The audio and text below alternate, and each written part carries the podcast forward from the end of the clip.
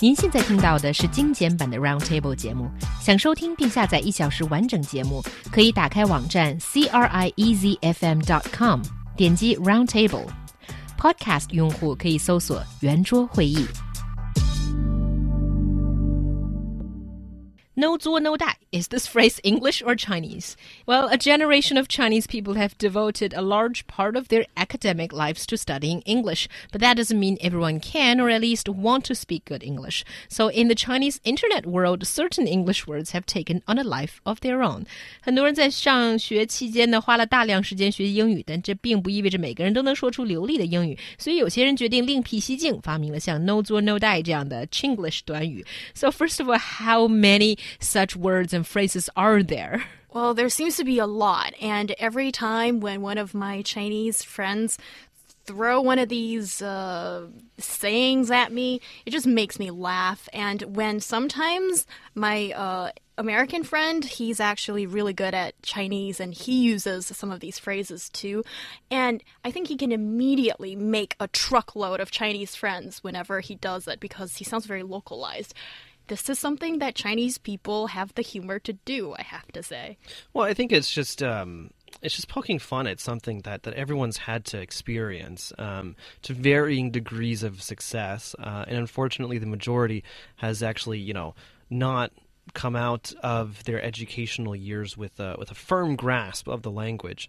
And so I think a lot of this is just kind of, in a sense, taking the power back, right? Saying, you know what, I don't need to speak good English uh, because it doesn't really matter anymore. And then and so so what we see is just this whole phenomenon of, of turning English and English education on its head and purposely just coming up with with just ridiculous um, words and phrases that to me I have no idea what what any of these mean. Even for you, John, it's just you have to have the Chinese linguistic basis to understand what these English words mean. The first one, which I do like very much, this, is this, give you some color to see see, right, John. This, this, is this is really old old though. I mean, I I, yeah. enc- I encountered this back when I was uh, uh, in 2004 when I first came to China. Um, but some of these are are, are a bit more. Um, uh, more recent, like no zo no die, mm. um, and it's just so, it's just so funny because to me this sounds like no pain no gain, mm-hmm. right? but it's but, in, in fact it's the exact opposite. Yeah. And so whenever I see this, I'm like, oh yeah, no zo no die. Okay, yeah, let's go do it. Like, oh no, that's to- okay. Never mind. yeah, and there's this really great antithetical couplet of the word. So it's no zuo no die. Why you try? And no try, no high. Give me five and what? let let it go. Okay, it doesn't really make that it. much sense, but it's it. for any Chinese person. I think when you read it, it's just so funny. Oh, excuse yeah. me. Uh, Koi shared the, this other phrase, people mountain, people sea. That's mm. old. That a lot of people know that. Yeah, or you can't, you up. 你行你上. I like oh. it. You know, you have to say it with a lot of emotion and, and make it forceful to make any sense out of it. What about you have two down son? No, see, Does anyone have that just, idea? No, that just sounds like you know you're you're saying that someone has Down syndrome or something, which can be um, yeah. But it actually no means that, that you really know your stuff. You now possess my, real skill. My one of my favorites from from this list is uh, is from when Jackie Chan tried to explain to a foreign police officer mm. what happened at a traffic accident. One car come, one car go, two car pung pung, one car died. I love that.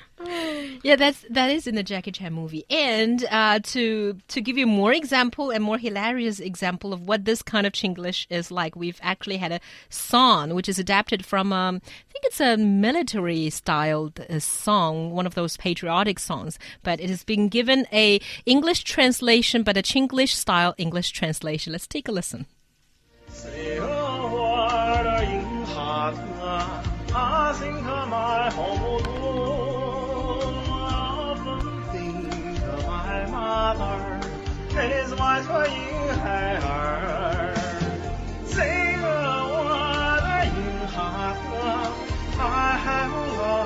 Okay, I don't think we should play this for too long. Otherwise, people will start wondering what's happening to us. You know, have we all lost our minds or something? But Well, I have to say the singing technique being displayed here is definitely top notch. But Xiaohua, I need your help to explain to me what the lyrics mean a little bit here. Okay, so so I I think the first word is say a word in heart, which means 说句心里话。 Oh, a direct translation yeah, from and the Chinese I, I lyrics. think my home too. 我也想家, you know, something like that. Actually, that's not very hard to understand No, if you it- put the it- Chinese together with No, it. it really isn't. I mean, if if you can if you can see the Chinese uh, with the English, it does it does make sense. And and it's funny because like my first sense is like, oh, actually, you know, that makes some kind of sense. But then if you think about it for a second, you look at it, no, this actually, none of this really makes all that much sense. Unfortunately, in English at least. No. Yeah, so it, it's something that I, I don't know the linguistic term for it, but it is, um, I think, Chinese sort of migrating into English, and and it's not really the kind of English Well- that native speakers would use, but it's, it's as far away from native English as, as, as possible, and, and this and this is what what I think is actually quite interesting because because a lot of what it is is uh, taking English words but uh, using Chinese grammar, which is what happens when people are learning uh, a second language. Certainly, I mean one of the hard things from going English to Chinese for me is that the grammar structures are are, are very very different. Um, and if I try to use an English grammar structure, it makes no sense um, whatsoever. Uh, and so, so I think that's that's kind of what what the interesting thing is here is like I said before, it's like people who who obviously uh, have a very uh, low grasp uh, of English, or perhaps actually they have a high grasp of English, but then just want to uh, to make to make fun of it somehow.